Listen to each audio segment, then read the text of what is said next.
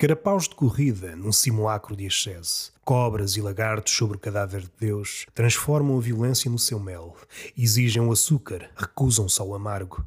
Pequenas crianças perpétuas bacurejando diante do espelho. Tanatólogo alfinetando as peles arcaicas, giboiando nos núfares do passado. Um corredor onde alguém expôs mãos atarefadas. O homem dominado pelas próprias canções. Medem-se com a bitola da inveja, qual cientista desejoso de ver resultados, pressionado pelo chicote subtil. Janela desenhada na mônada pelo cálculo. Afónicos pretenciosos. Sonho igualar-se a goelas canoras, cumes nunca atingidos, mares nunca vindimados. Urge brincar com o fogo fazer a cama ao precipício, ridicularizar as coreografias de antanho com dinamite nos dentes, para que, como humorista anarquista, a piada despenteie os pilares do sistema.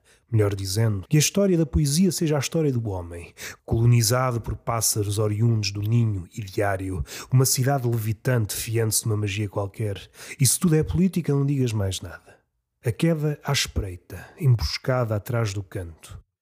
Testemunhamos o abismo como um rei sumério. Uma tradução século a século atualizada. E a isso designamos arte. Empanturramos o coração, veterano e herdeiro dos movimentos peristálticos. Os deuses do mercado nutrem-se dos gritos das crianças, do sangue dos adultos postiços.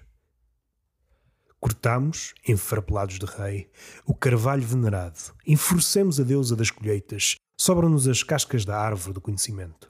Os ramos, como lembrança da chuva ácida punitiva, apartados para sempre das flores e dos frutos do conhecimento.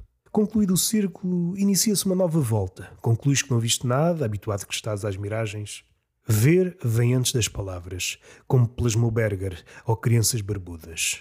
As palavras chegam sempre atrasadas, assim como a humanidade. A poesia não morreu. É sim a mais impontual das artes. Não confundir.